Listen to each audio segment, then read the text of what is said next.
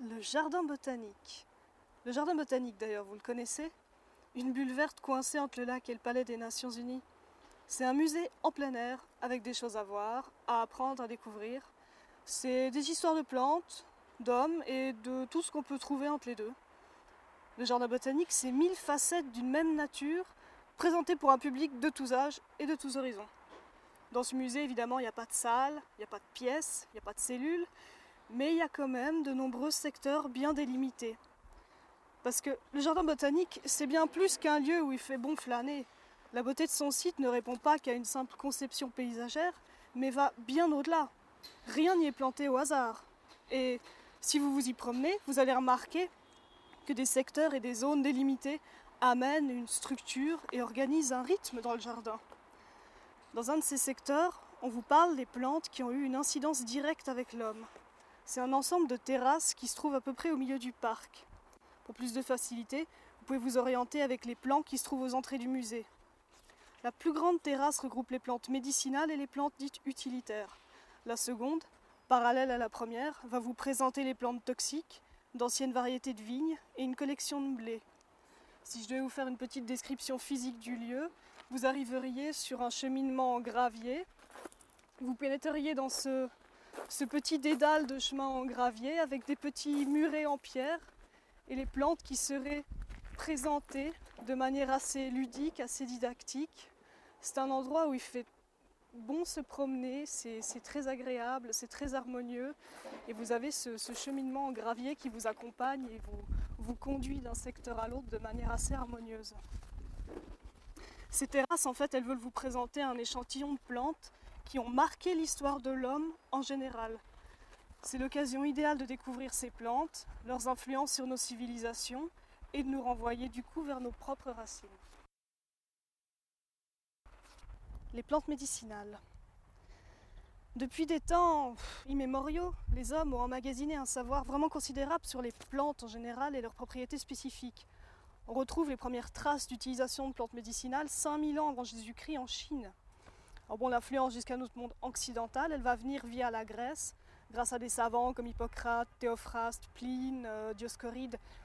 Pour l'exemple, vous prenez le, livre que Dioscoride a écrit sur les plantes, le fameux De Materia Medica, et ça, ça a été écrit un siècle avant Jésus-Christ, où il décrit plus de 500 plantes avec leurs utilisations, eh bien ce livre restera une référence jusqu'au XVIIIe siècle quand même.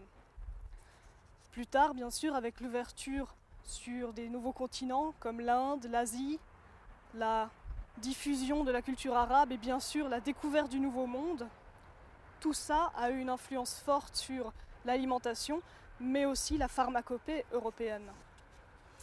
Alors ici au jardin botanique, les plantes elles sont classées d'après la partie physiologique humaine sur laquelle elles agissent.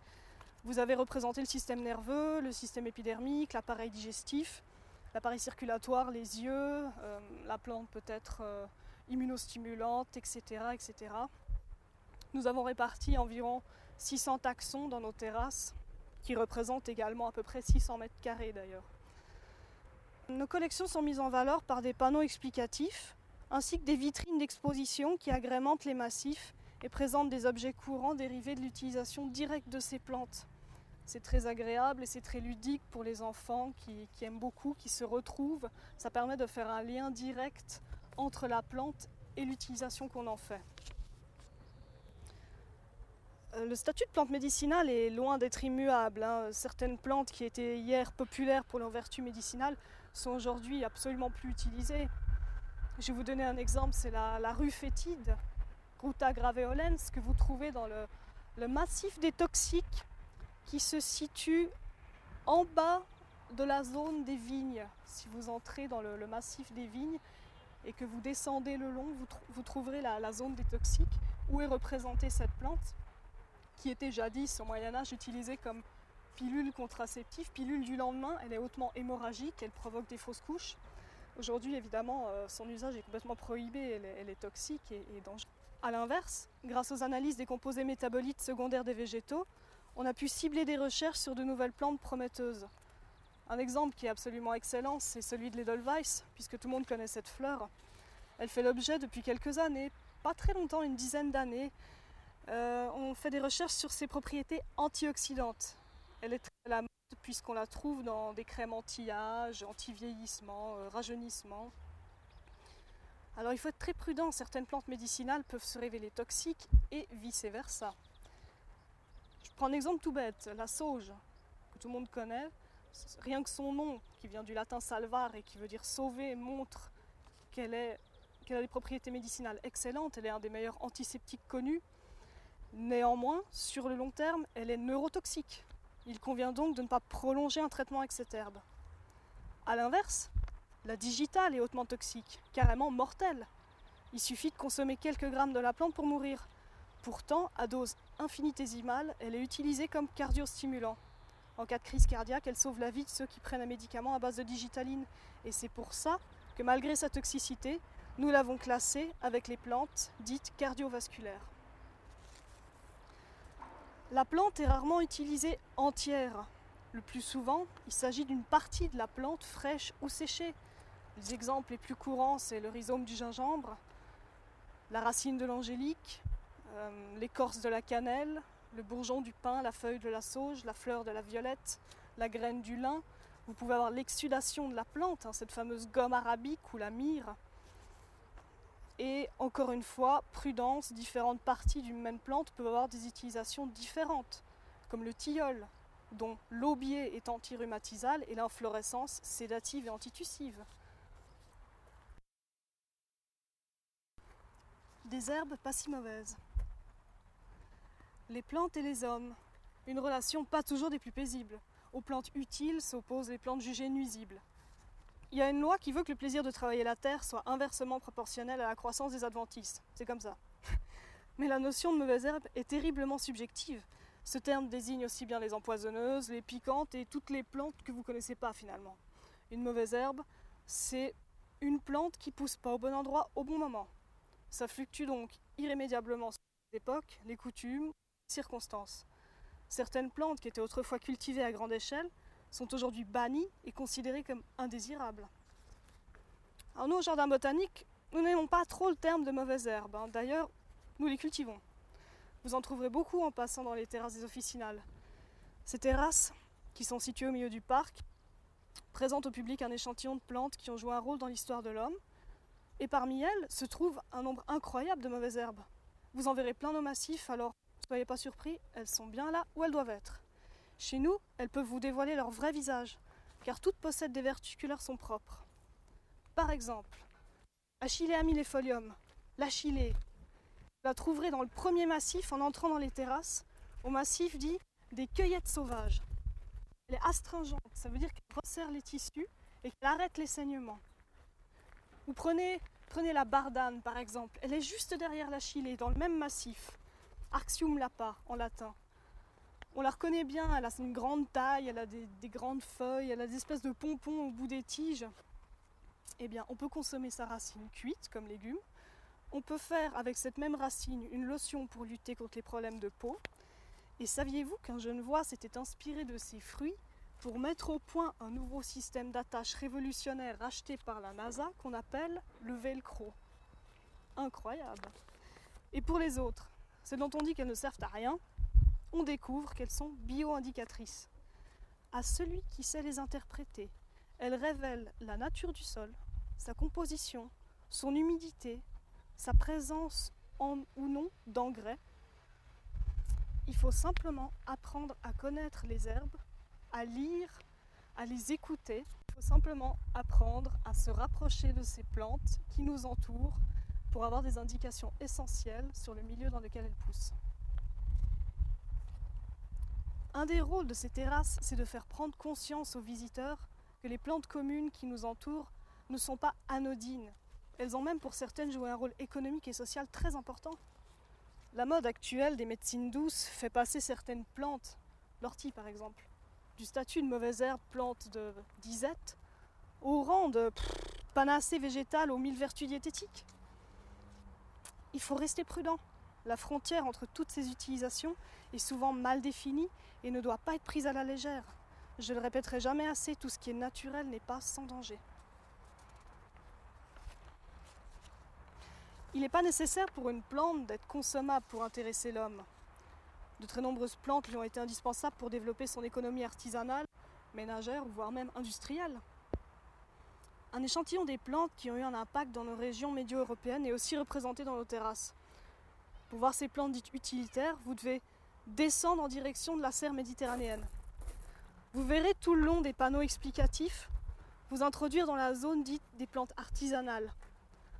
Là, vous allez retrouver classées ces plantes en parfum, en tinctorial, en artisanal, en sacarifère, en textile, en huile et en plantes mellifères. Une fois encore, le moderne rejoint l'aspect historique. Dans le massif des plantes sacarifères, par exemple, la betterave, que tout le monde connaît, qui est cultivée par Napoléon, donc depuis euh, le début du 19e siècle, elle est plantée juste à côté de la Stevia rebaudiana, qui est une plante très très très intéressante, qui n'est pas connue du tout chez nous. Elle commence à peine à être connue, on la voit gentiment dans les magasins bio.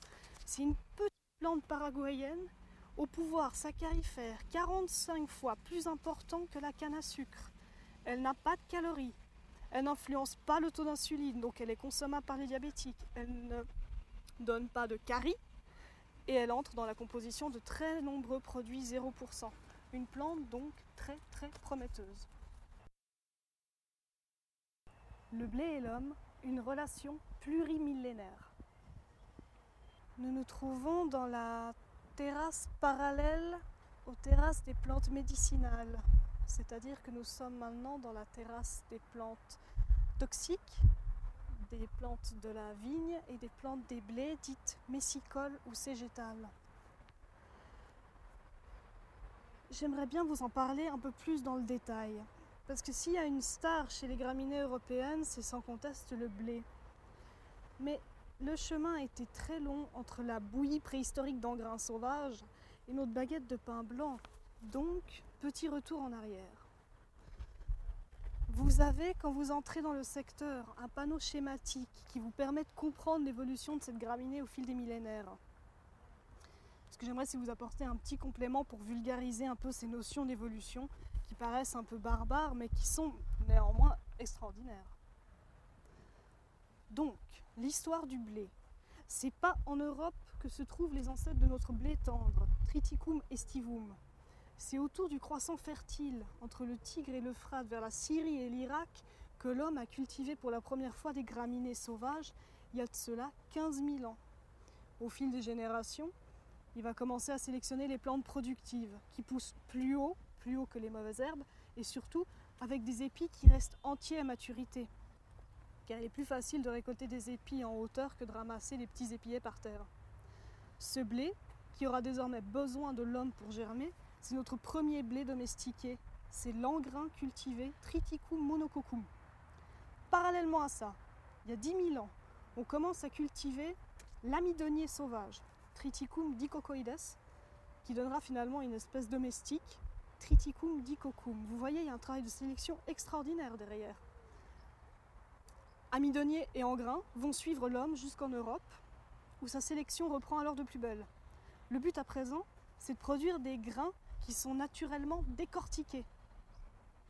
Alors de nouveau, ça va prendre euh, des centaines, des milliers d'années, mais finalement naîtra Triticum durum, le blé qui sert à confectionner les couscous, par exemple, et Triticum turgidum, qui est un blé dur, plutôt euh, acclimaté aux pays froids c'est pas encore fini. Notre ami Donier va se croiser avec un de ses parents, Egilops Tauchi, pour donner naissance à Triticum estivum. Et c'est lui le blé du pain à la française, l'aboutissement de 20 000 ans de sélection naturelle et humaine. On s'en sort bien.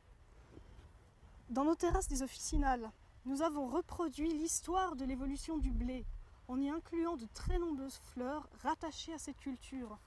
On appelle ces fleurs les messicoles, les fleurs des moissons. Vous avez les coquelicots, les les bleuets, les adonis. Elles sont toutes emblématiques et accompagnent les hommes depuis le début de l'agriculture. Hélas, hélas, bon nombre d'entre elles sont actuellement menacées par l'usage des herbicides dans les cultures. Ça répond à la question comment mettre en péril une biodiversité de 20 siècles en un quart de siècle. Mais ça, c'est un autre débat. Au jardin botanique, vous avez la chance de pouvoir admirer toutes ces espèces préhistoriques cultivés jadis par nos ancêtres. Et ça, c'est une chance, c'est fascinant. Nous avons situé notre collection de blé en face de notre collection de vignes. C'est une autre culture qui a marqué nos civilisations et qui a joué un rôle absolument majeur dans nos sociétés. L'opportunité de ces terrasses, c'est que vous pouvez découvrir une culture, mais c'est que vous pouvez surtout réaliser qu'elle se compose d'une multitude d'autres plantes de même écologie qui ne pourraient pas se développer ailleurs. Il faut comprendre qu'il nous faut retrouver la plénitude des métiers de la terre. Agriculteurs, jardiniers, semenciers, sélectionneurs. C'est le plaisir des papilles, mais c'est aussi le plaisir des yeux. Et surtout, sans perdre de vue l'essentiel, nourrir les hommes tout en respectant la terre.